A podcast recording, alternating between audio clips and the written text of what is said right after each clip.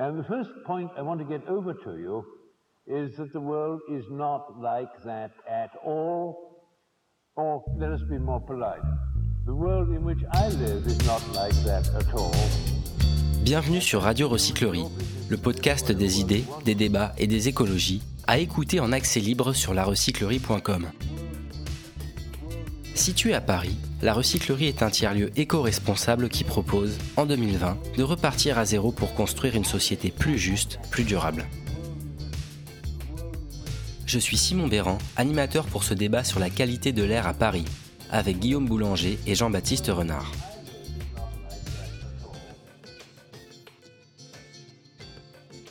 Bonsoir Guillaume Boulanger, vous êtes expert à l'ANSES. Bonsoir. Et bonsoir Jean-Baptiste Renard. Bonsoir. Vous êtes directeur de recherche au CNRS Orléans. Je voulais d'abord vous présenter. Oui, euh, bonjour. Peut-être un petit mot sur mon parcours et puis euh, quelques mots sur l'agence quand même, sur l'ANSES. Euh, donc moi j'ai une formation plutôt de pharmacien à la base. Et puis je me suis spécialisé ensuite avec un master dans l'évaluation et la gestion du risque sanitaire lié à l'environnement. Ce qui m'intéressait c'était vraiment l'impact de l'environnement sur la santé des populations. Et donc j'ai poursuivi donc, euh, avec ce master et j'ai été euh, ensuite euh, embauché maintenant il y a 14 ans à, l'ANSES. Donc l'ANSES, je ne sais pas si vous connaissez, c'est l'Agence nationale de sécurité sanitaire qui s'occupe des risques à la fois pour l'alimentation, mais également pour le travail, pour les travailleurs, et puis pour l'environnement. Donc on couvre tous les sujets, donc ça va plein de sujets comme donc, les pollutions, les contaminations dans l'alimentation, euh, ça va aux agents physiques, le bruit, euh, la téléphonie mobile, un bon sujet aussi, euh, jusqu'à la qualité de l'air. Et moi, je m'occupe d'une unité qui est plus en charge des risques liés à la qualité de l'air. Et c'est important la qualité de l'air extérieur, mais aussi la qualité de l'air intérieur, puisque on sait bien qu'il y a des transferts et on passe à peu près 90% de notre temps en France, les populations passent à peu près 90% de notre temps dans les environnements intérieurs. Donc il ne faut jamais euh, cloisonner et distinguer euh, les environnements intérieurs et extérieurs, même si aujourd'hui on va parler beaucoup plus de, de la pollution de l'air extérieur. Et puis euh, pour finir, en fait, on est une agence publique, donc uniquement sur un fonctionnement de, donc de deniers publics et on, on appuie les pouvoirs publics. On est saisi principalement par, par les ministères, mais aussi par des associations pour répondre à des questions. Alors, vous voyez des questions comme euh, c'est quoi les effets de la, de la pollution, euh, notamment les particules? Quel est le risque pour les usagers du métro? Puisqu'on entend aussi parler dans les médias de la pollution dans les métros. Quel est le risque dans les environnements intérieurs liés aux produits de, construction ou euh, à l'ameublement? Donc voilà, on doit répondre à ces questions-là et on s'appuie sur la science pour répondre à ces questions-là. Et donc on va rentrer dans ces détails ce soir. Donc bonsoir, euh, je m'appelle Jean-Baptiste Renard, je suis directeur de recherche au CNRS à Orléans et mon rôle c'est de concevoir des instruments pour mesurer la poussière. Alors je mesure la poussière au sol, je mesure aussi même de sous ballon dans l'atmosphère, sous des ballons automatiques et même dans l'espace. Et donc j'étais amené il y a quelques années à développer un nouvel instrument pour mesurer ces fameuses particules fines dont on parlera tout à l'heure. Et un de ces instruments est au ballon de Paris. Vous savez, c'est le ballon touristique qui est au parc euh, André euh, Citroën. Et donc j'ai un de mes instruments qui est sur la nacelle du ballon et qui mesure le, qui compte le nombre de particules fines au sol, mais aussi jusqu'à 300 mètres d'altitude. On affiche même les résultats en temps réel sur Internet et puis sur le, dans le bâtiment d'accueil. Et ça permet notamment de sensibiliser euh, au nombre de particules qu'on va ingérer ou inspirer à chaque fois que- qu'on prend une bouffée d'air. Et ça fait six ans qu'on fait maintenant ces mesures en continu. Et puis je fais des mesures aussi, euh, donc sur des petits ballons automatiques. Euh, J'ai un vol prévu par particulier jeudi prochain. Et là, on avait un, on vient de terminer hier un vol de plus de deux mois dans la stratosphère, vers 20 km d'altitude en zone équatoriale. Vous êtes une sorte de passionné de la qualité de l'air, De la poussière. De la poussière. Moi, je suis un poussiéreux, euh, voilà. Et entre autres, évidemment, j'étais amené il y a quelques années à, à travailler aussi sur la qualité de l'air. Donc on va d'abord euh, dresser un état des lieux de la situation qui n'est pas forcément brillante. On va tout de suite avec euh, les gros chiffres. La pollution de l'air, c'est 9 millions de morts chaque année dans le monde. C'est colossal. 800 000 morts, près de 800 000 morts en Europe et 48 000 en France. On peut donc dire que la pollution de l'air tue plus que le tabac. Donc euh, on peut éviter de fumer, mais c'est plus difficile d'éviter de- d'être exposé à la pollution de l'air. Qu'en pensez-vous? Bon, alors je vais commencer par un petit bilan justement sur la pollution, parce que vous entendez des choses très contradictoires. En fait, le sujet est très compliqué. Je vais commencer par de la provocation. Pour moi, on n'a jamais aussi bien respiré à Paris. Mais c'est illusoire de dire ça. Oui, il y a, euh, même j'ai vécu à Paris quand j'étais jeune, c'était insupportable le nombre de particules fines, de fumée noire. Au début du XXe siècle, c'était encore pire avec toute l'activité industrielle, les locomotives à vapeur, tout en ville, c'était épouvantable. Mais la pollution a changé de nature. Elle s'est décalée, elle est peut-être plus pernicieuse, moins visible. Et donc, c'est vrai qu'on nous dit que les fameuses PM10, donc les, les particules solides, ont des masses cumulées qui sont en diminution. C'est ce que n'hésitent pas à ressortir les motoristes pour essayer de fourguer leur, voiture diesel. Mais c'est l'arbre qui masque la forêt.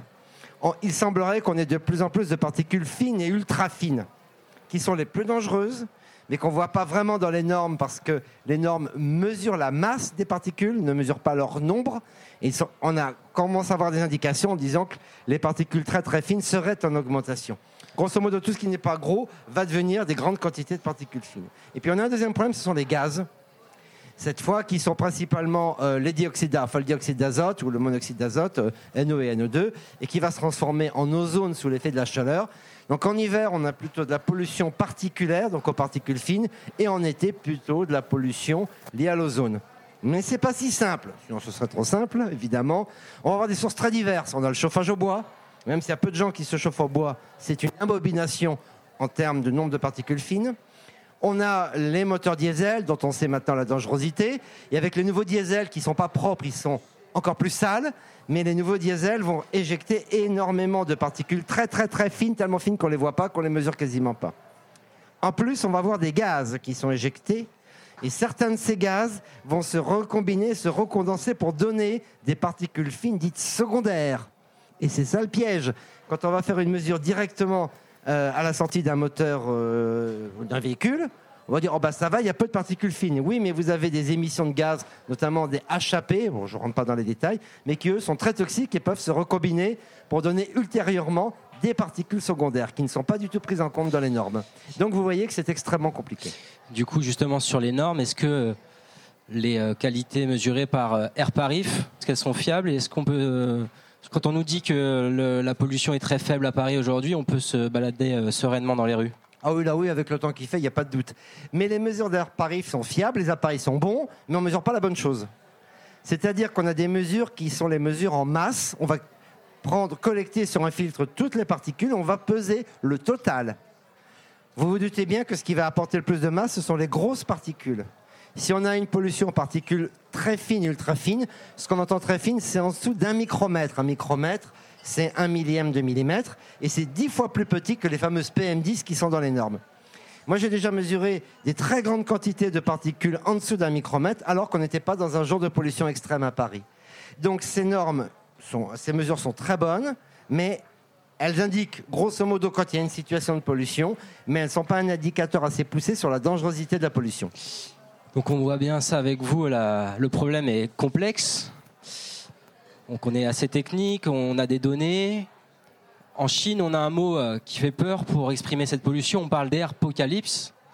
Est-ce que vous emploierez aussi ce mot Oui. pour euh, désigner la situation en pic de pollution à Paris? Ah non, on n'en est pas dans ce niveau-là. Les deux endroits les plus pollués au monde, c'est la Chine et l'Inde. Enfin, vous en avez un troisième, je faire un peu de provocation parce que ça m'a attiré quelques ennuis. Je vous recommande le, RER et la station Aubert qui, à certains moments, avaient des pollutions dignes de la Chine. Mais ça, le métro, c'est encore, euh, c'est une autre histoire parce que là, vous avez à la fois l'air extérieur bah, qui va dans les galeries, plus la pollution intrinsèque au métro. Mais sinon, euh, les endroits les plus pollués au monde, c'est la Chine et l'Inde. À Paris, on n'a jamais eu, euh, du moins dans ces dernières années, des seuils qui sont aussi élevés, fort heureusement. Même quand on voit ces nuages de pollution à l'ozone, on ne parle pas d'apocalypse pour vous? Ah, l'ozone, c'est un autre problème. Moi, je parle plutôt des particules fines. L'ozone, c'est lié à la chaleur. hein. Il faut une situation anticyclonique et une chaleur. Donc, c'est quand même. euh, Et puis, l'ozone, ce ne sont pas les mêmes effets sanitaires, mais je laisserai mon collègue en parler. Guillaume Boulanger, apocalypse ou pas? Euh, bon, je vous laisse le, le- le terme. Euh, effectivement, en tout cas, la situation est, est préoccupante. Euh, j'ai- J'ai apprécié votre introduction et je vais dire pourquoi j'utilise souvent cet exemple-là. Je ne sais pas si vous connaissez la surface euh, de, vos poumons, mais c'est environ 75 mètres carrés. Vous savez également peut-être qu'on a 2500 km de capillaires, c'est-à-dire des petits tuyaux au niveau de nos poumons, et qu'il y a 5 litres de sang toutes les minutes qui passent dans ces 2500 km de, tuyaux euh, au niveau capillaire. Et on respire jusqu'à euh, 12 000 litres d'air par jour, soit 6 litres par minute. Et ce que vous dites est vrai, c'est-à-dire qu'on peut éviter de fumer, on peut éviter euh, d'acheter un produit qui est nocif, mais on ne peut pas s'empêcher de respirer. Donc la difficulté et la complexité et l'enjeu de la problématique, c'est que toute la population est exposée. Vous l'avez dit, hein, les derniers chiffres montrent qu'il y a environ 48 000 décès par an qui sont liés à la pollution de l'air, et on estime que c'est aux alentours de 10 000 euh, en région parisienne. Bon, c'est lié notamment au fait qu'il y a beaucoup d'habitants, hein, il y a à peu près 20% de la population qui habite euh, en région parisienne. De quoi on parle en termes d'effets et d'impact? On parle de euh, à la fois des effets respiratoires, donc ça va être de la toux, de la gêne, de l'asthme, donc c'est des effets euh, qui sont gênants mais euh, mineurs par rapport à des décès ou par cancer ou par bronchite chronique. Donc c'est des effets qui sont à la fois mineurs mais à la fois très graves aussi en termes d'effets sur la santé. On parle aussi d'effets cardiaques, des accidents vasculaires cérébraux ou d'autres types de pathologies cardiaques. Et euh, on parle aussi euh, d'autres types de pathologies qu'on commence à voir apparaître dans des études, c'est-à-dire des effets neurologiques.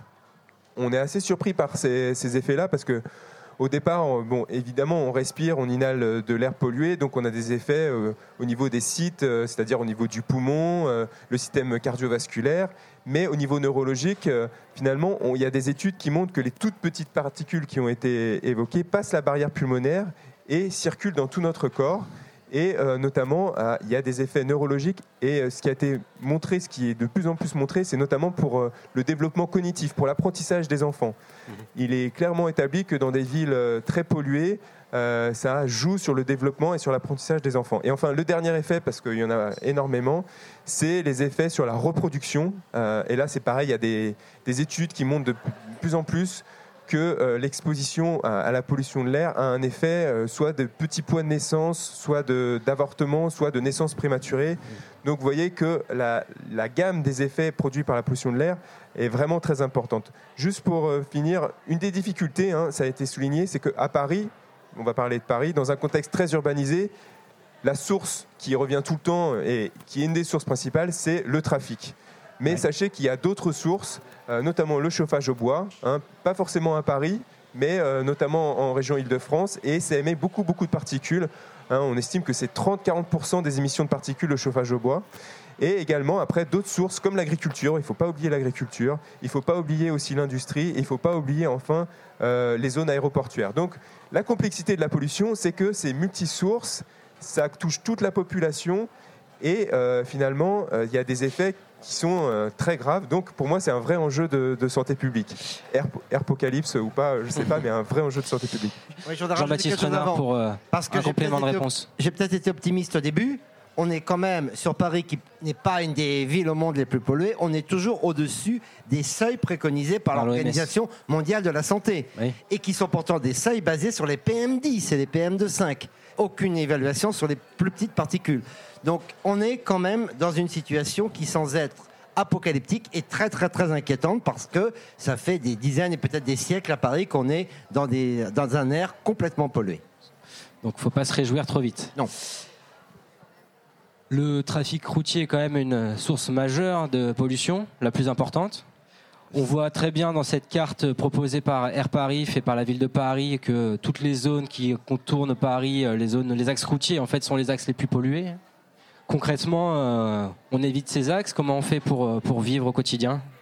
Bon alors, deux choses, les axes routiers. Euh, oui, mais ça va dépendre où vous êtes à Paris. Il y a une très grande variabilité. Nous, quand on fait nos mesures au parc André Citroën, c'est un des endroits les moins pollués de Paris. Sauf que pendant deux ans, on a été gêné par le chantier Ballard du ministère de la Défense, qui a créé un nuage de pollution, alors cette fois pas en particules carbonées, mais à des matériaux de construction absolument épouvantables. Donc en fonction d'où vous habitez, vous n'aurez pas forcément les mêmes sources. Tous les gens qui habitent très près du périphérique ou des grands axes routiers, ils sont soumis pratiquement uniquement à la pollution liée aux particules sorties directement du diesel. Mais à d'autres endroits de Paris, vous pourrez avoir des aérosols secondaires qui peuvent être tout aussi dangereux et qui proviennent d'émissions beaucoup plus lointaines et de recombinaisons. Donc c'est pas si simple. Est-ce qu'on peut parler d'une sorte euh, de discrimination par rapport à l'endroit où on vit? On n'est pas égal face à la pollution? Oui, c'est, une réalité, c'est-à-dire qu'on entend souvent le fait de dire euh, ah oui, mais vous voulez euh, comment dire réduire la circulation automobile et on sait que vous allez discriminer les populations précaires qui habitent notamment loin de de, Paris et, euh, et donc euh, qui ont peu de revenus pour s'acheter un véhicule qui est euh, moins polluant. C'est une réalité, mais il faut voir de l'autre côté. On sait que les populations qui sont plus exposées à la pollution de l'air par rapport au trafic, ce sont les populations les plus précaires. Il y a des études qui le montrent clairement. Donc en fait, cet argument, il peut être contrebalancé et euh, finalement, ce sont souvent les populations qui habitent euh, proches de l'A86, enfin des autoroutes ou du périphérique ou des grands axes routiers qui sont les plus exposés et qui sont dans la situation la plus précaire. Ça, c'est une réalité. Alors comment on fait? On pourra en parler. Il y a d'abord euh, les pouvoirs publics qui doivent agir. Clairement, nous, on le recommande toujours. Réduire la pression de la pollution, notamment du trafic, mais aussi des autres sources. Et après, à un niveau individuel, c'est plus complexe, mais il y a quelques solutions qui existent. Au-delà du euh, désastre sanitaire, on a aussi un coût économique lié à la pollution de l'air, qui est estimé à plus de 100 milliards d'euros en France chaque année. Comment on explique déjà ce coût exorbitant lié à la pollution de l'air? Alors ça, c'est un rapport euh, d'une commission euh, sénatoriale qui a été euh, établi euh, et qui propose ce chiffre de, de 100 milliards, en sachant que à quoi il est dû. Alors, ce qui est important à savoir, c'est que c'est un coût exorbitant euh, et que euh, c'est surtout pour attirer euh, finalement les pouvoirs publics et pour leur demander d'agir. Puisqu'il y a la question de l'impact sanitaire, donc 48 000 décès, ça commence à faire. Mais l'argument qui marche bien auprès des pouvoirs publics, c'est notamment l'argument monétaire, budgétaire. Pour dire, si vous agissiez avec un, budget euh, conséquent, ça permettrait d'éviter ce, coût-là. Et on voit bien qu'il y a des chiffres qui sont faits, des études euh, coût-bénéfice. Si le, rapport est clairement en faveur de l'action euh, immédiate, à moyen terme ou à court terme.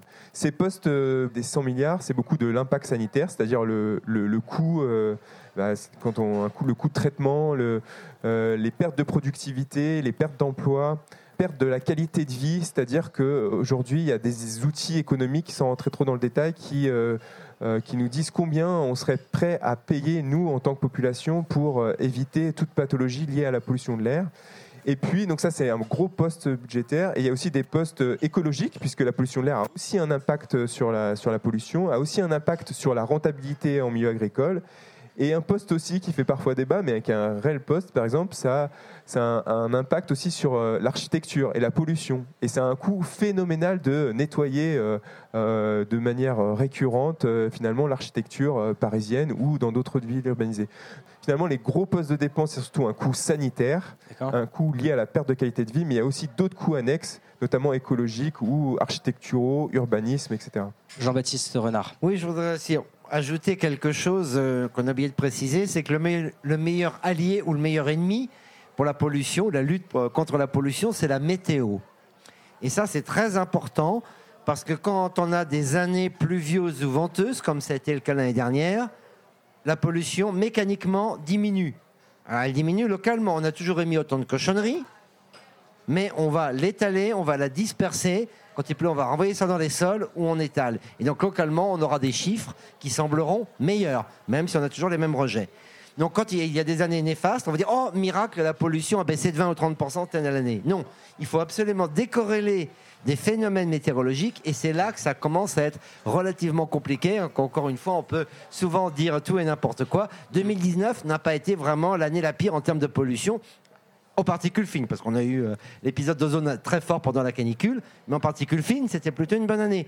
Mais il suffit qu'on ait un bel anticyclone qui se crée dans quelques temps et on pourra à nouveau battre des records. Juste pour compléter ce point-là, parce que c'est important, il ne faut pas non plus euh, décorréler la problématique de la pollution de l'air et du réchauffement climatique, puisque les deux sont liés, et qu'à terme, on voit bien que euh, avec euh, les deux, en fait, euh, jouent l'un sur l'autre. C'est-à-dire que la pollution de l'air va accélérer le réchauffement climatique, et le réchauffement climatique, euh, finalement, en changeant les conditions météorologiques, va aussi euh, accélérer, euh, finalement, ou accentuer ou aggraver les effets de la pollution de l'air. Donc attention pour les- aussi pour les prochaines années, celles qui, qui viennent. Bah, pour continuer sur cette perspective écologique, quelles sont les conséquences sur les animaux et les végétaux? Oui, alors je suis moins spécialiste du sujet, mais effectivement, il y a, il y a- il y a des impacts sur la faune et, et la flore. Ça a été euh, démontré, notamment dans le secteur agricole. Donc ça, c'est pour la rentabilité agricole. Il y a, il y a moins de germination, il y a une, euh, une perte de rendement plus importante, une déliquescence des, des végétaux. Et après, sur la forêt, ça a été montré sur des forêts euh, primaires où il y a, il y a des impacts, notamment sur les lichens et donc sur le renouvellement, sur euh, la respiration de- de- de la forêt. Il y en a pas que- oui, il y en a pas que- réponse. auquel on pense pas forcément, mais toutes les particules de carbone qu'on a émises de fait de la combustion de, produits fossiles, eh bien ces particules, bon, les plus lourdes vont pas très loin, mais les plus lointaines peuvent être transportées et assez loin. Et on va en retrouver notamment sur les glaciers et même jusqu'au pôle. Inéluctablement, tout ce qu'on émet, si- bon, soit ça retombe à quelques dizaines, centaines de mètres, mais ça peut des fois aller très loin et ça peut aller jusqu'au pôle. Et donc, toutes les particules fines qu'on a émises issues des combustions, on va les retrouver notamment sur les glaces. Et donc, ça va faire une couche noire sur les glaces, ce qui va réchauffer la glace, puisque ces particules vont absorber de la lumière du soleil, et ça va accentuer la fonte des glaciers et le réchauffement. Donc ça, c'est quelque chose auquel on ne pense pas forcément, mais toute cette combustion, tout ce qu'on a sorti du sous-sol, qu'on a brûlé et qu'on émet dans l'atmosphère, on va le retrouver partout sur la Terre. On va revenir euh, un peu sur la question économique. On entend souvent dire que les embouteillages participent à la croissance économique. Pourrait-on dire par extension que l'amélioration de la qualité de l'air est un obstacle au développement économique? Bon, alors là, moi, je vais être très clair. C'est pas un obstacle. On va être franc. Si l'on voulait beaucoup, euh, très très peu polluer, vous faites des moteurs qui consomment 1 litre au 100 en ville. La solution, est très simple. Actuellement, on vend des véhicules, on vend des SUV et autres grosses cochonneries qui pèsent une tonne 5, qui vont consommer jusqu'à 10 litres au 100. L'argument de la consommation du véhicule n'est plus un argument de vente, on en est beaucoup moins qu'il y a quelques années. Donc, si on veut beaucoup moins polluer en ville, beaucoup moins émettre de gaz et de particules polluants, on interdit les véhicules de plus d'une tonne en ville et on interdit les véhicules qui consomment plus de 4 litres au 100 en ville. Et ça, la technologie, elle existe. Mais il n'y a pas une volonté de le faire. Bon, ça, après, c'est le. Vous savez, le lobby des constructeurs automobiles est très puissant. On le rencontre assez bien. Moi, je fais partie d'un collectif à ce sujet-là et on, bon, on sait le lobby qu'ils ont. Lequel collectif? Ça s'appelle Air Santé Climat. On a une dizaine de chercheurs, euh, bon, il y a aussi des médecins, chercheurs et autres, pour justement essayer d'alerter les médias sur euh, tous ces problèmes de pollution et les conséquences pour la santé, et aussi évidemment les lobbies qui sont en face. Et vraiment sur, euh, sur la voiture, encore une fois, on pourrait diminuer. On, aurait dans Paris des véhicules qui consomment 2 ou 3 litres au 100, la technologie existe, des toutes petites voitures qui transportent une ou deux personnes, on réduirait et bien évidemment d'un facteur 2, d'un facteur 3, les émissions liées au trafic. Donc là, il y a, un- il y a un- une vraie, quelque chose de vraiment facile à faire, mais qui n'est pas à l'ordre du jour. Guillaume Boulanger récemment, euh, Bruno Le Maire se réjouissait de la croissance économique qui continuait, à- qui a gagné un, un point en, en France euh, lors de la dernière année. Est-ce que euh, l'impact de la pollution de l'air peut être corrélé avec la croissance économique ou non? Je ne sais pas si comme ça je vois une corrélation. En tout cas, ce qui est clair, c'est que l'argument me paraît euh, fallacieux dans le sens où, euh, par exemple, je vais, prendre, euh, oui, je peux illustrer ça avec de, de différentes manières. C'est-à-dire que on voit bien que le renouvellement du parc automobile, c'est-à-dire aller vers des voitures finalement moins polluantes, c'est accompagné par l'État avec différentes primes à la case. Donc, ça fait aussi marcher finalement l'industrie automobile en France. Même si nous recommandons que le fait que la voiture, euh, le transport individuel via la voiture n'est pas à recommander. Nous encourageons plutôt la mobilité euh, par euh, finalement soit la marche à pied, soit le vélo quand c'est possible, soit les transports en commun quand c'est possible. Donc voilà, là on fait un, un petit focus sur, sur la voiture, mais finalement il y a plein d'alternatives aussi économiques qui existent. Typiquement, on voit bien qu'aussi une des questions de la pollution, c'est l'utilisation de, de chauffage de manière intensive. Il y a aussi un grand programme de rénovation euh, thermique des bâtiments. Donc ça aussi, c'est de l'emploi et de l'emploi en plus, euh, j'allais dire, euh, localisé en France. Euh, donc euh, finalement, euh, tous ces exemples-là, ils ont déjà été battus en brèche à de multiples reprises. Euh, la pollution de l'air n'est pas un frein à, à la croissance économique euh, si c'est le but recherché. Et là, c'est une autre question. Mais, mais faudrait-il pas une bonne décroissance Alors pour je- enrayer la pollution de l'air? C'est une vraie, vraie question, mais on va être très clair. Euh, on peut faire de, la croissance industrielle en faisant attention à ce qu'on rejette. Ça coûte plus cher, c'est certain, mais on peut faire attention. On n'est pas non plus aussi obligé de consommer des fruits et des légumes qui viennent du bout du monde, hein, qui font euh, des milliers de kilomètres avant d'arriver. Euh, tout ça pour dire, si il y a de la décroissance, pourquoi pas, mais si on en revient à du chauffage au bois, ou à faire chauffer, à reprendre des bons vieux poêlons au charbon ou autres, qui coûtent pas cher, voire faire brûler toutes sortes de cochonneries, on va créer encore plus de particules fines. En termes de particules fines, je redis que la situation était bien pire il y a un ou deux siècles, localement, pas évidemment à l'échelle de la planète, parce qu'évidemment, on n'était pas 7 ou 8 milliards à cette époque-là. Et ça fait aussi euh, quelque chose qu'il faut prendre en compte, c'est que l'être humain et n'importe quel être vivant pollue. Donc plus on sera sur Terre, plus on va polluer. Il y en a qui polluent un peu moins que d'autres quand même. Pardon? Il y a certains êtres vivants qui polluent un peu moins que d'autres. On est d'accord, mais par définition, vous savez que l'oxygène qui vient sur Terre, c'était une pollution des premiers organismes qui recrachaient de, de l'oxygène. Donc tout ça pour dire que plus on va être sur la Terre, plus inéluctablement on va polluer. Donc là aussi, il faut relier tout ça. C'est une autre question, ce sera l'objet d'un autre question, débat à la C'est un problème de fond. La pollution augmente parce que le nombre d'habitants sur Terre augmente. Et si on revenait à des solutions beaucoup plus anciennes pour se chauffer, se chauffer ou construire ou autre, on crée aussi énormément de pollution. C'était absolument épouvantable. Je rappelle qu'à Londres, en 58, il y a eu 52 000 morts euh, suite à un énorme épisode de pollution à cause du chauffage au bois de l'industrie au charbon. Donc, il euh, faut faire extrêmement attention.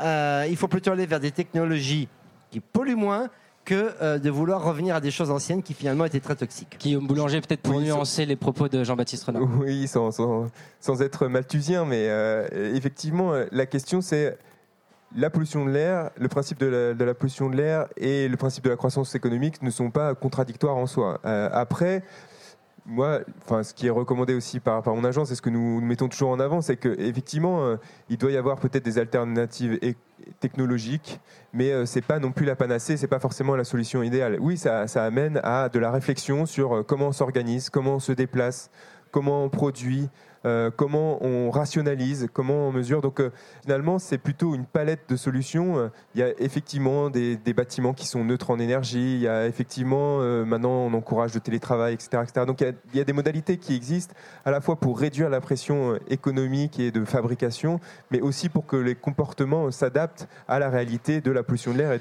du réchauffement climatique.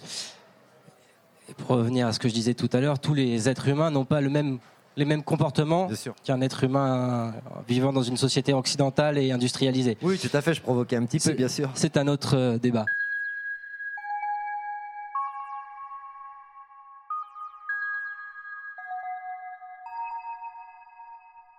À Paris, la pollution atmosphérique est un phénomène complexe, pernicieux. Mais comment limiter, voire éradiquer la pollution? Pourra-t-on enfin, un jour, respirer à plein poumon dans la capitale?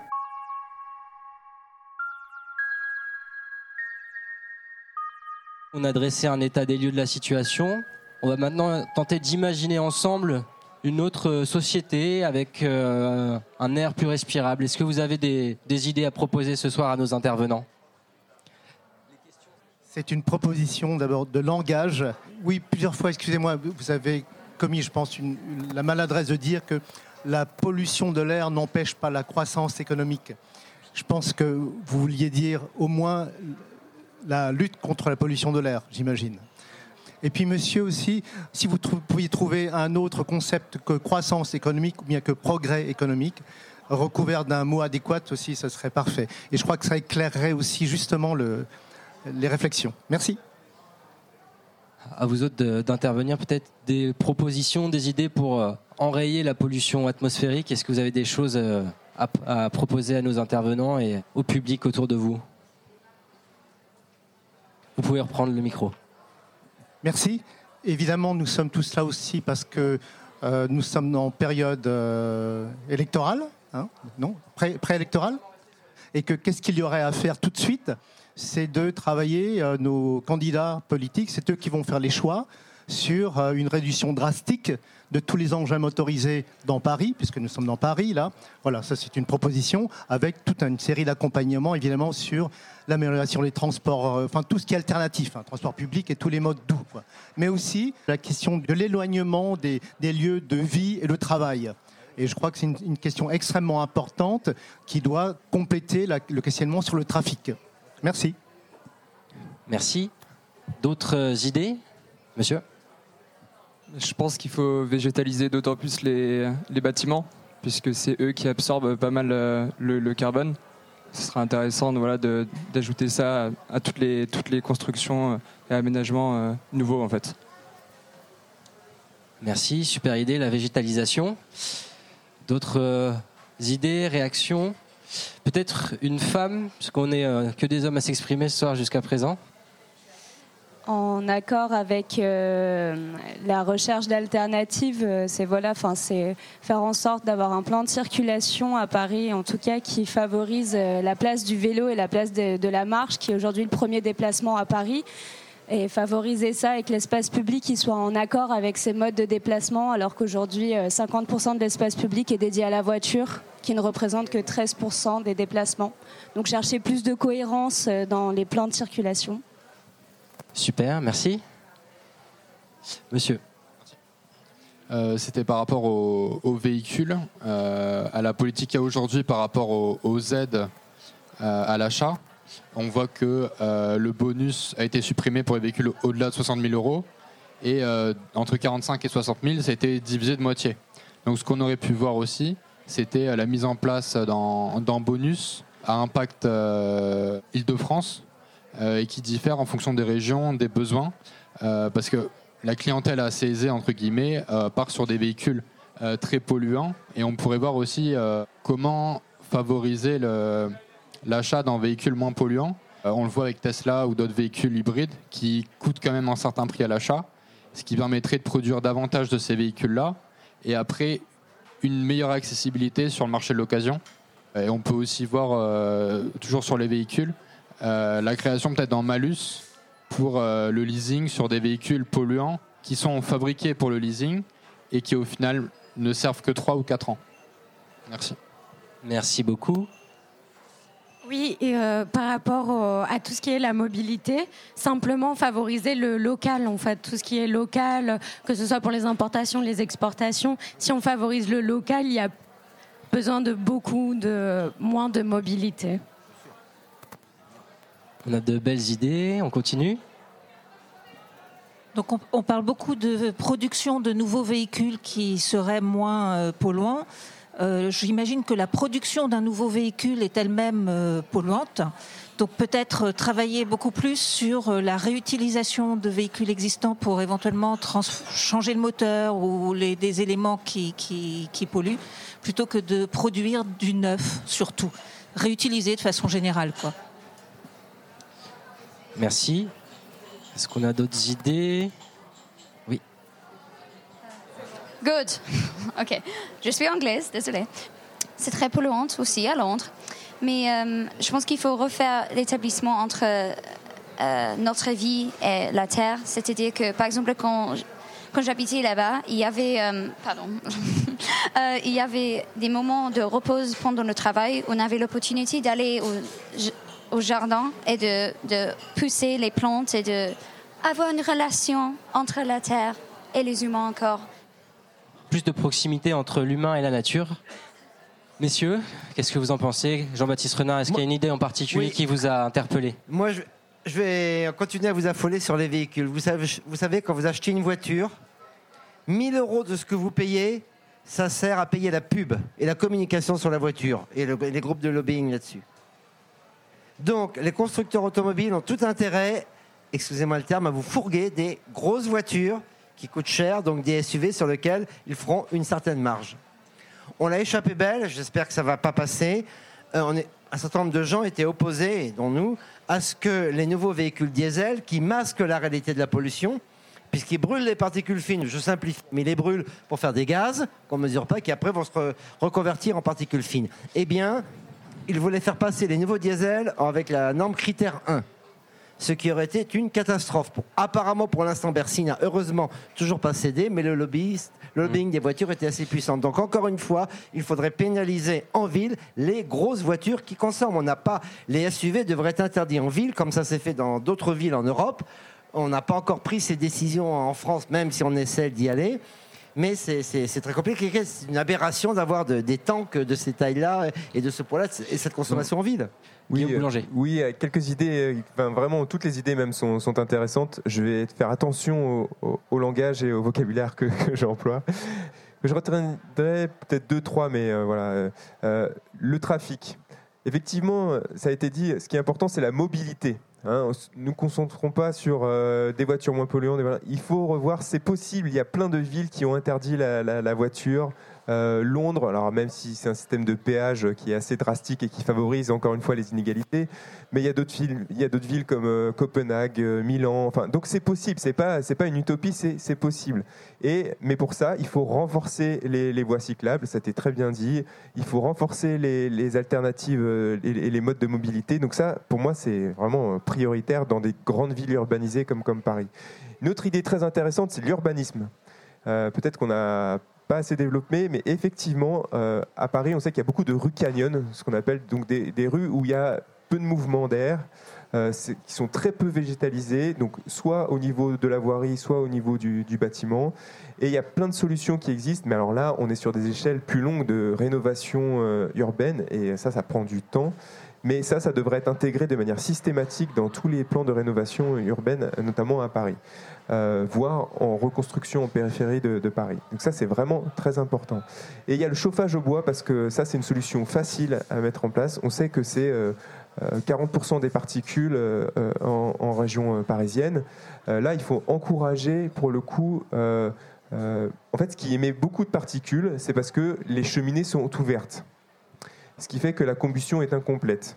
Et en fait, on peut encourager avec des aides, c'est ce que fait notamment une agence d'État qui s'appelle l'ADEME, pour fermer le foyer. C'est-à-dire qu'on va mettre une vitre où on va préconiser les meilleures poêles pour que la combustion soit plus importante et qu'on brûle en fait toute la matière.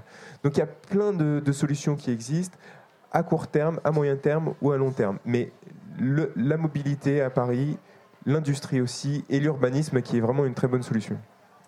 Si on tente d'élargir encore un peu plus les propositions, quel euh, modèle de société vous semble euh, plus adapté pour diminuer la pollution? Est-ce que vous avez une- en tête une société idéale où la pollution serait quasiment enrayée? Déjà, est-ce que c'est possible une ville-monde comme Paris pas Non, non, c'est- impossible. Dès qu'on a du... Il faut bien se chauffer, il faut bien se nourrir, il faut bien se déplacer. Euh, encore une fois, il n'y a pas de solution idéale, mais il n'y a qu'un ensemble, comme tu dis très justement, de solutions juxtaposées. C'est comme ça qu'on y arrivera.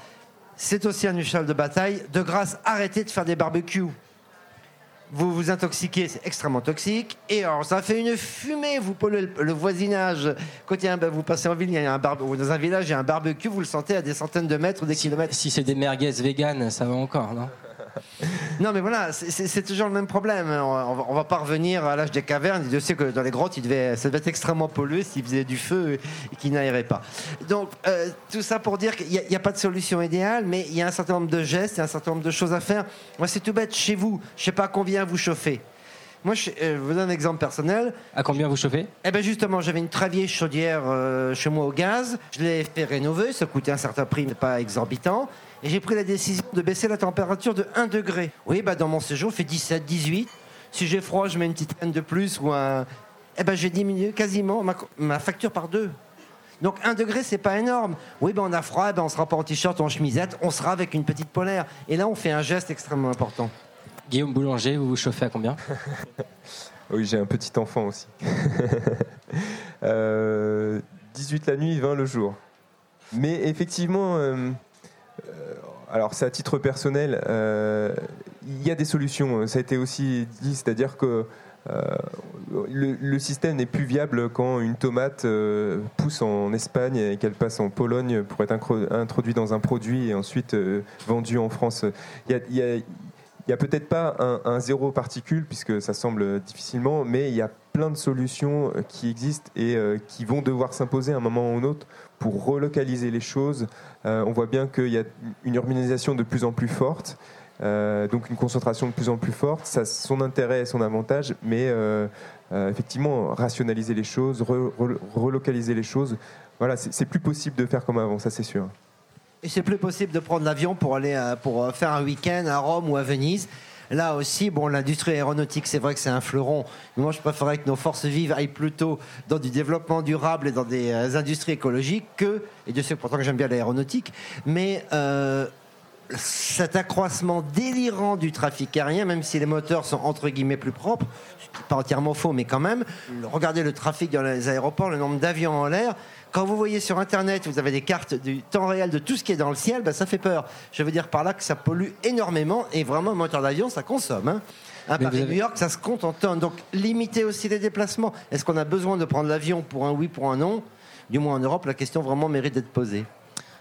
Mais on parlait des mots euh, tout à l'heure. Est-ce que industrie et écologie, c'est compatible finalement? Bon, ce Oui. sera le sujet d'une autre. euh, Mais la, réponse est oui, on peut avoir des industries qui font attention à ce qu'elles rejettent et au respect de l'environnement. On peut aussi avoir du développement industriel vers une situation écologique. Moi, j'y crois. euh, Pour l'instant, c'est pas rentable. hein. Ce n'est qu'une question de rentabilité. Si je vous dis les villes devraient être construites à la campagne, l'air y est tellement plus pur. Ça vous évoque quoi? Ça, ça m'évoque plusieurs choses. Il y a un contexte de forte pollution, notamment euh, dans les agglomérations comme Paris ou comme d'autres grandes villes qui sont liées à des sources particulières, le trafic, etc.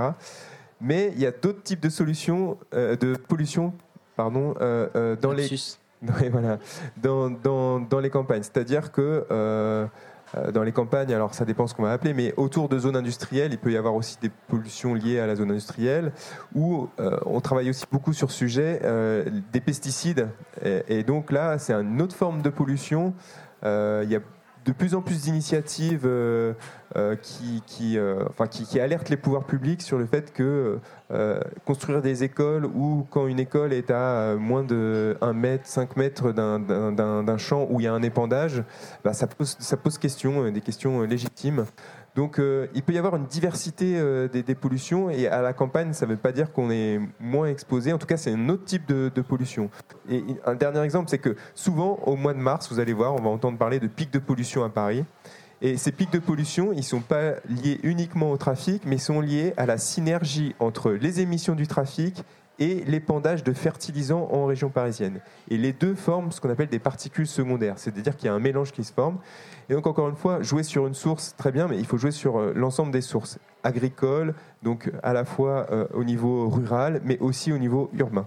Jean-Baptiste Renard. Surtout que pour Paris, on est cerné parce qu'à Paris, vous avez au sud la Beauce. Donc, si on a du vent légèrement du sud, ça va aller vers Paris. Et euh, vous avez la Picardie. Donc, si les vents viennent légèrement du nord-ouest, là aussi, ça revient sur Paris. Et donc, ça, c'est une pollution gazeuse qui va se transporter sur plusieurs centaines de kilomètres. Et donc sur euh, la fameuse citation attribuée à Alphonse Oui, Allais, C'était Alphonse Allais, ce que les dire. villes devraient être construites à la campagne, l'air y est tellement plus pur. Oh bah, au début, euh, c'est peut-être pas. Encore une fois, c'est pas tout à fait vrai à la campagne. Si vous êtes à côté de zones de forte activité ou sur des vents dominants euh, qui viennent de zones polluées, c'est pas forcément mieux. Donc euh, on respire euh, 23 000 fois par jour. On revient sur la question individuelle. Qu'est-ce qu'on peut faire à titre individuel pour euh, se protéger, protéger ses enfants? Moi, je voudrais donner un chiffre, vous allez comprendre tout de suite l'horreur de la situation. Quand je fais des mesures au ballon de Paris, on remet les mesures en litres. Je pense que tu vas confirmer qu'à chaque fois qu'on respire, on inspire à peu près un demi-litre d'air. hein, je crois que c'est à peu près ça. Eh bien, quand on est en situation de faible pollution, on va inspirer à chaque litre, par litre, à peu près euh, 10, 10 000 à 20 000 particules supérieures à 200 nanomètres. C'est déjà beaucoup, vous allez me dire 10 000 ou 20 000. Eh bien, dans le plus beau pic de pollution que j'ai vu, c'était 8 millions. Donc à chaque fois qu'on respirait, on absorbait plusieurs millions de particules. Et c'était du carbone, hein, tant qu'on y était. Donc euh, vous voyez quand même la conséquence de la pollution sur, l'air, euh, sur la qualité de l'air qu'on respire. Et donc sur la question de base, comment se protéger à titre individuel Guillaume Boulanger? Oui, alors euh, la première recommandation, c'est quand même euh, d'alerter et encourager les pouvoirs publics à agir. C'est- C'est c'est aussi euh, le fait, donc ça veut dire, vous en tant que citoyen, les alerter, euh, vous réunir, euh, euh, être dans des mouvements, euh, voter. donc voilà, c'est un- ça c'est c'est quand même pour avoir un impact sur la décision publique, c'est Quel- important. Quel mouvement vous semble intéressant?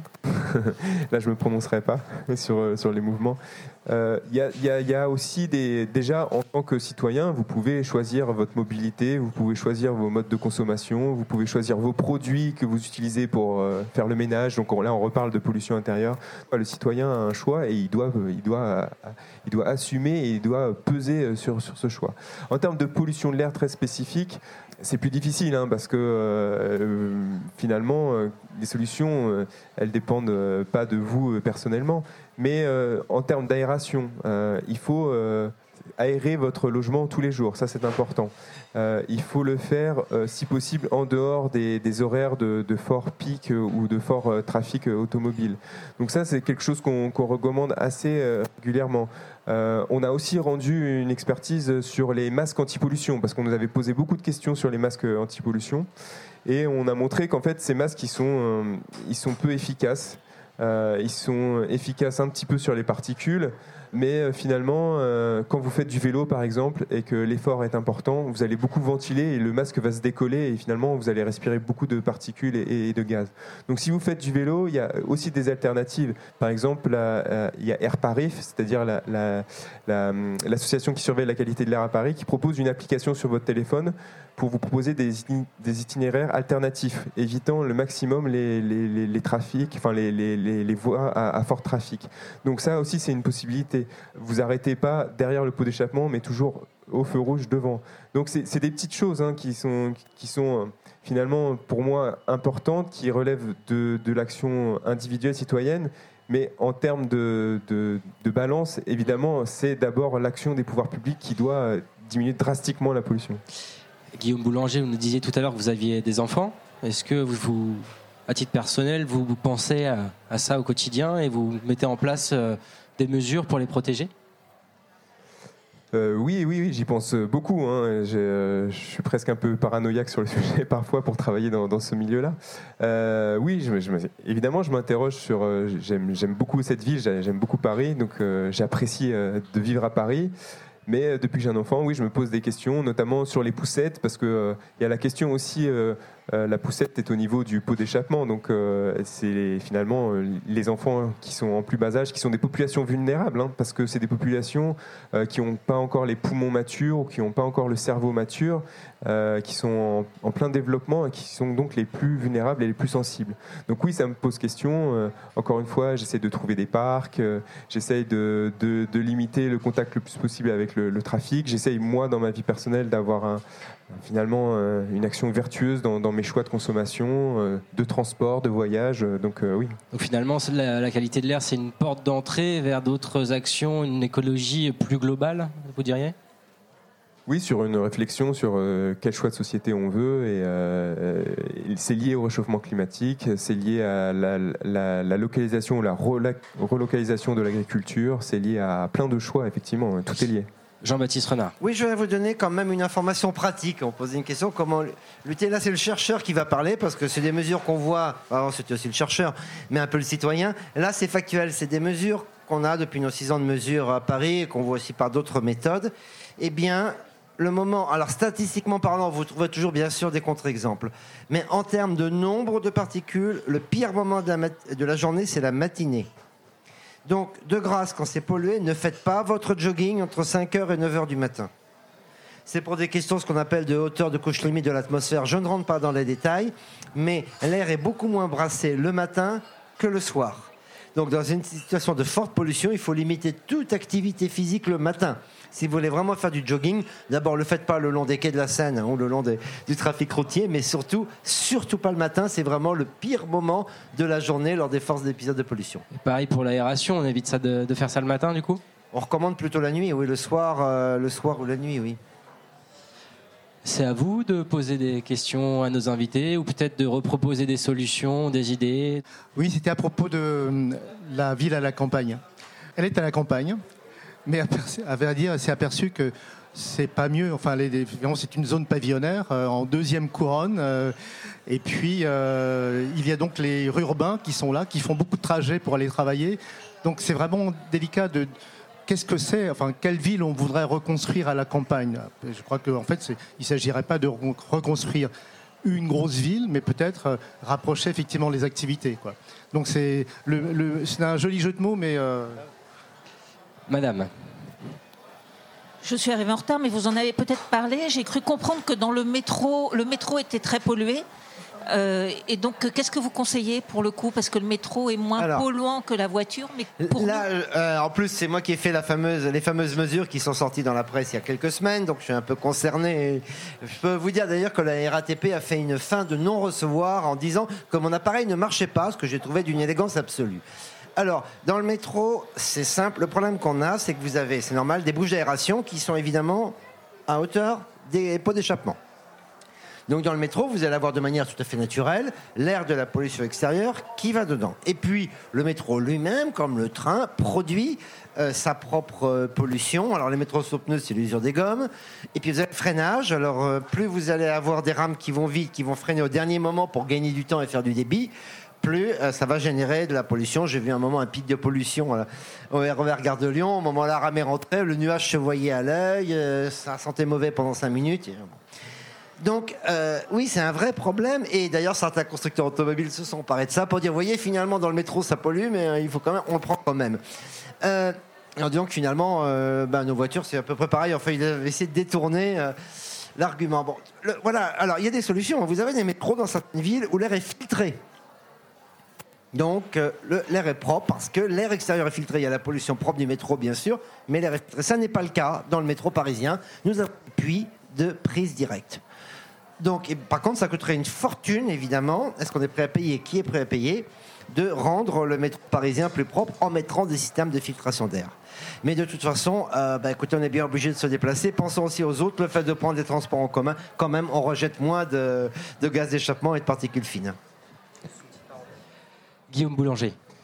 Oui, c'est indéniable, le, le métro est pollué et la majeure partie de la pollution est liée finalement au freinage, au système de freinage des, des métros. C'est pour ça qu'il y a des solutions qui sont mises en place. Je ne sais pas si vous l'avez vu sur certaines euh, lignes de métro, sur les plateformes, sur les quais, il y a des portes, des doubles portes euh, qui, euh, qui se ferment. C'est pour limiter finalement euh, l'émission et l'envol euh, des, des particules. Euh, vous l'avez dit, euh, filtration de l'air entrant, mais aussi, hein, puisqu'il y a des mesures qui ont été faites, euh, attention à l'air sortant du métro, puisque là aussi, à proximité des bouches euh, de sortie, il peut y avoir des, des particules très importantes. Mais je voudrais vraiment pas qu'on se trompe de combat, euh, et euh, je voudrais pas qu'on mette euh, le trafic automobile au même niveau que la pollution dans, de, Tout à fait d'accord. dans la pollution euh, dans, dans les enceintes ferroviaires souterraines. Dans le sens où, euh, effectivement, euh, la pollution particulière peut, peut être importante, mais elle est inférieure, par exemple, à euh, si vous êtes en train de marcher ou vous êtes dans votre véhicule. Parce qu'en fait, dans votre véhicule, il y a une accumulation importante de polluants. La prise d'air du véhicule pour l'air est, juste au niveau du pot d'échappement de la voiture précédente. Donc, euh, les concentrations dans le métro sont inférieures à quelqu'un qui est dans un bouchon, euh, dans un embouteillage dans, son véhicule. Et ça a été dit, c'est que c'est un transport collectif. Donc on ramène ça à un nombre de voyageurs. Donc euh, effectivement, il faut agir et euh, nous l'avons recommandé aussi. euh, nous avons demandé à ce que les, les réseaux agissent pour diminuer, mais euh, restons euh, finalement euh, modérés sur le fait que pour moi, ça a vraiment un avantage euh, supplémentaire d'utiliser la mobilité par les transports en commun. D'autres questions, réactions? Merci. Oui, vous vous venez de dire, Monsieur Boulanger, que le, euh, ce qu'ils appellent les façades de quai à la RATP servaient à limiter le- les particules. Alors je ne sais pas si la, RATP communique avec cet argument. Euh, je ne l'ai pas entendu jusqu'à présent, mais en tout cas, ce qui est sûr, c'est- que ça n'a pas été conçu, ça n'a pas été mis en place pour ça du tout. Ça, c'est pas, du tout la raison de la mise en place. Alors, je ne sais pas si maintenant il récupère ça pour. je- bon, Et une question pour vous, Monsieur Renard. Vous avez dit à propos que de, euh, vous avez déconseillé le jogging le long des quais de Seine. J'ai entendu par ailleurs, euh, alors tout est relatif, hein, mais j'ai entendu par ailleurs que la Seine, c'était dans Paris, était intéressante parce que c'était un, endroit où finalement au-dessus de l'eau, il y avait un volume d'air, euh, un volume d'air intéressant euh, pour, ben, ben, ben, j'allais dire pour aérer un peu la ville. Et donc à ce moment-là, ceux qui sont sur les quais en profiteraient.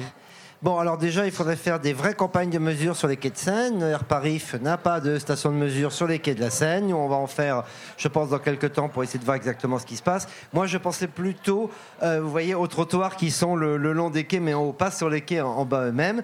Mais quand même, quand vous avez des émissions euh, qui viennent des pots d'échappement, les particules les plus lourdes, elles retombent tout de suite. Donc il y en aura quand même pas mal en bas. Par contre, on a effectivement le couloir de la Seine, qui est une grande zone de ventilation. Tout ça pour vous dire qu'en fait, on a même dans Paris une méconnaissance absolue des phénomènes de transport des polluants. On a les très belles stations fixes d'Air Paris, enfin, euh, même si pour les fameuses PM2.5, il n'y a que trois stations dans Paris. Euh, mais on a, et puis on a une dizaine à peu près de PM10, donc c'est déjà une très bonne indication, mais on n'a pas de cartographie fine. Alors, il commence à y avoir des, euh, des systèmes de cartographie embarqués sur des véhicules qui donnent d'ailleurs de très très beaux résultats. Euh, il faut aller beaucoup plus loin parce que vous pouvez avoir une très très grande euh, différence à l'échelle de quelques centaines de mètres. Oui, je vous encourage à aller faire votre jogging au parc André Citroën. J'ai pas d'action, hein. mais souvent euh, la pollution a du retard. Là-bas, on le constate de, de, de manière évidente. Puis c'est bien placé, c'est à l'ouest. Enfin voilà. Donc Ouais. c'est pour Mais bon, ça si on que, prend le métro pour aller au parc, machin. Je sais pas si fait- c'est une solution, mais quand même le matin, c'est jamais très bon. Guillaume Boulanger. Oui, alors euh, pour les solutions qui ont été euh, envisagées par la, par la régie euh, francilienne de transport, effectivement, il y avait une question de, de gérer le flux des, des passagers aussi, mais, mais ça, s'avère aussi efficace pour limiter l'exposition des voyageurs. Ils, ont, ils envisagent d'autres choses, notamment le captage à la source, c'est-à-dire au niveau du frein, de mettre une sorte d'aspirateur pour, pour finalement euh, évacuer les, les particules. Et puis dans une station, alors je ne sais pas si ça fonctionne, il n'y a pas encore de retour, mais dans une station, ils ont mis un- un- une sorte de technologie pour capter les particules. Euh, donc c'est euh, c'est, à base d'échanges ioniques, et donc c'est pour capter les, les particules. Je ne sais pas si ça fonctionne ou pas. Ce qui est important aussi, c'est qu'il y a- quelques études, parce que nous, on, on est souvent sollicité en nous disant, est-ce que je peux aller faire du sport aujourd'hui? Il y a un pic de pollution. Est-ce que je peux faire du sport? Voilà. Il y a des études qui montrent que dans une balance entre euh, faire du sport et être exposé à la pollution de l'air euh, au niveau de pollution euh, euh, parisien, finalement la, la balance pour notre bien-être, mais aussi au niveau cardiovasculaire, c'est de faire du sport. Donc surtout, il faut continuer à faire du sport et pas se censurer à faire du sport. Sauf si vous êtes euh, des populations, ce qu'on appelle euh, sensibles ou à risque, notamment euh, finalement vous avez des problèmes respiratoires, vous êtes plutôt personne âgée avec de l'hypertension. Donc là, il faut faire attention à quand euh, pratiquer cette, cette activité sportive. Donc Mais oui, même en pleine apocalypse, on va courir. il faut éviter pendant les pics de, de pollution, mais euh, également il faut aussi choisir, si on peut, encore une fois, son itinéraire. Mais euh, la balance est vraiment favorable à continuer à faire du sport dans, dans l'équilibre. D'autres questions Pardon, je suis arrivée en cours de route. Mais euh, moi, je circule à vélo et je voulais savoir euh, s'il y avait des masques qui existaient euh, pour la pollution. Peut-être vous en avez parlé Je peux rappeler quelques éléments. On a, on a rendu un rapport, je vous invite à aller le consulter sur le site internet de, de l'ANSES. En fait, on a regardé, déjà il y a beaucoup de masques qui sont vendus. Alors ça va du masque chirurgical, vous voyez ce qu'on voit beaucoup en ce moment avec l'épisode de, de grippe ou coronavirus. En fait, ce, masque-là, il sert pas du tout à se protéger euh, de la pollution de l'air, il sert à protéger les autres de votre pathologie, pour éviter euh, les postillons ou les crachats. Donc euh, ça, c'est vraiment, ça ne sert vraiment à rien. Après, il y a beaucoup de masques qui sont vendus dans, le commerce, mais le problème, c'est qu'ils n'ont jamais montré leur efficacité. Disons qu'ils ont une efficacité théorique, on les met dans un laboratoire, on met le filtre, et là, ça filtre les particules. Sauf qu'en conditions réelles, par exemple, si vous avez, pas vous, mais si vous avez une moustache ou une barbe, finalement, ça va créer un espace entre le masque et, les- et votre visage, et donc il va y avoir des entrées d'air. Euh, les masques sont surtout conçus pour les particules, mais pas pour les gaz. Or, la pollution de l'air, c'est aussi un mélange de gaz. Quand vous faites un effort particulier, vous faites du vélo, essayez de monter une rue qui monte avec un masque. Je pense qu'au bout de, en haut de la, montée, vous allez enlever votre masque parce que vous n'arriverez pas à respirer et vous allez hyperventiler et donc finalement vous allez être encore plus exposé à la pollution de particules. Donc non, euh, les masques c'est vraiment pas la bonne solution. Comme j'ai dit tout à l'heure, il y a d'autres alternatives. Essayez, si vous pouvez, d'employer d'autres itinéraires, euh, d'éviter des rues à fort trafic, euh, de bien vous arrêter devant les voitures. Euh, et puis, on espère que euh, à terme, il y aura vraiment euh, des voies de circulation euh, pour, euh, pour les vélos, parce qu'on sait que la pollution décroît très vite à, à- à- à proximité du trafic. Donc, il faut vraiment que les voies de circulation soient vraiment de, éloignées le plus possible des voies de trafic.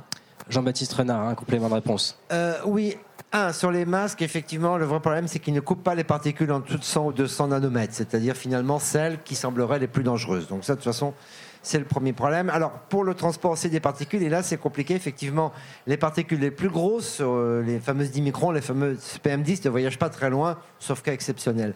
Par contre, il semblerait, mais c'est les tout premiers résultats qu'on commence même juste à publier, qu'elle est très très fine, elle est en dessous d'un micromètre, là, elle peut vraiment se disperser à l'échelle de toute une ville. Donc, même si on est loin des sources, enfin, loin, quelques kilomètres des sources, on peut quand même avoir la conséquence de, de- de ces particules fines. Et je ne parle pas des aérosols secondaires qui se reforment peut-être à plusieurs kilomètres des sources d'émission. Et ça, c'est encore un autre problème. On a une autre question. Oui, alors peut-être, moi aussi j'étais en retard, peut-être vous l'avez évoqué, je ne sais pas, mais euh, je vais revenir sur l'aérien. Euh, euh, les moteurs sont, font des progrès, mais le problème c'est que le trafic augmente tellement que je suppose que les progrès sont annihilés.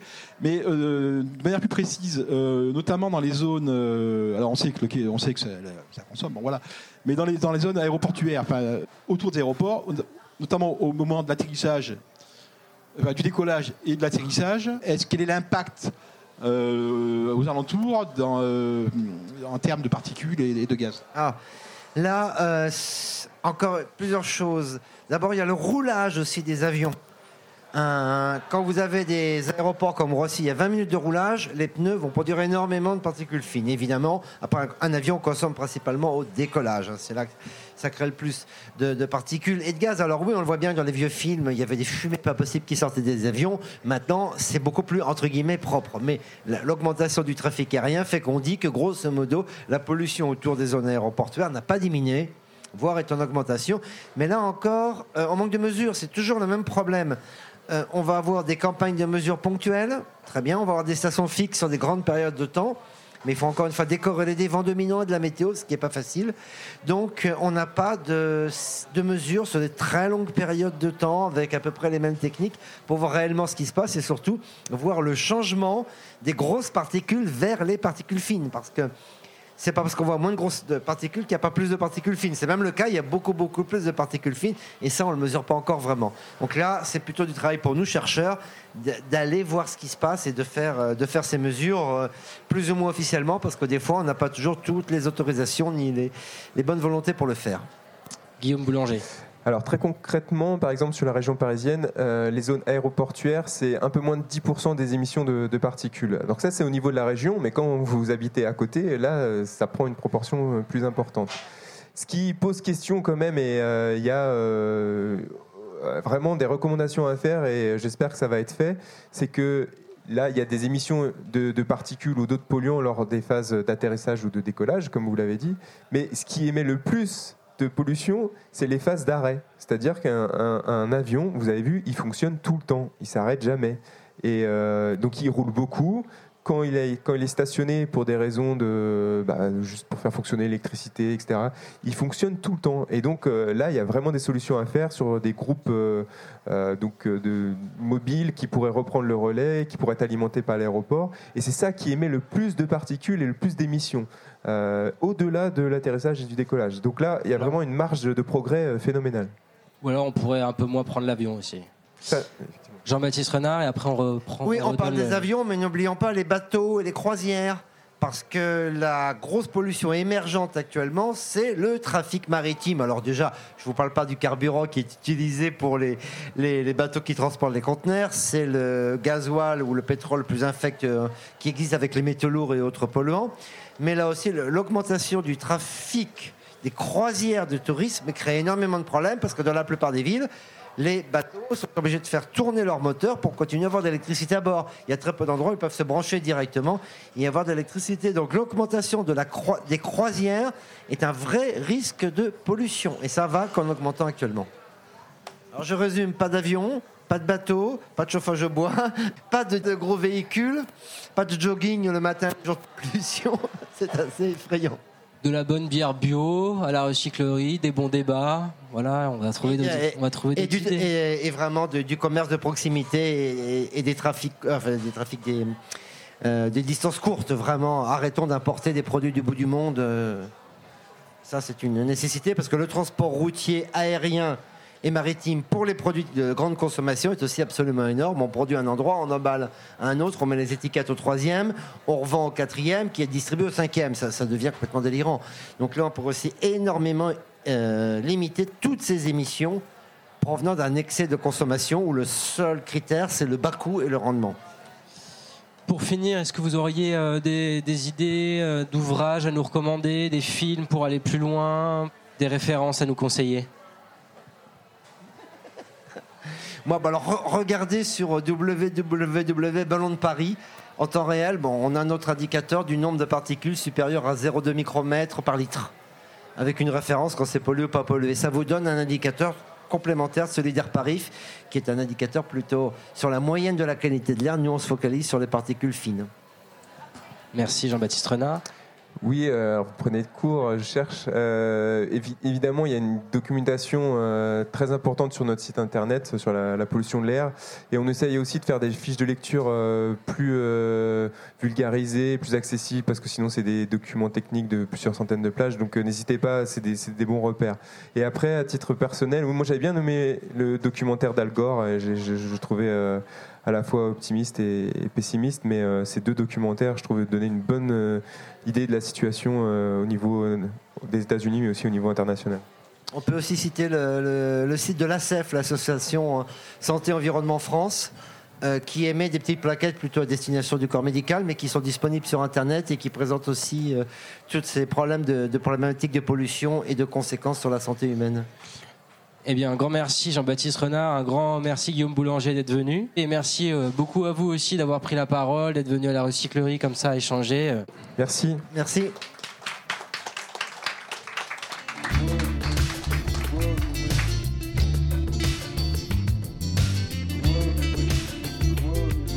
Merci pour votre écoute. Toutes nos émissions sont disponibles en podcast sur larecyclerie.com.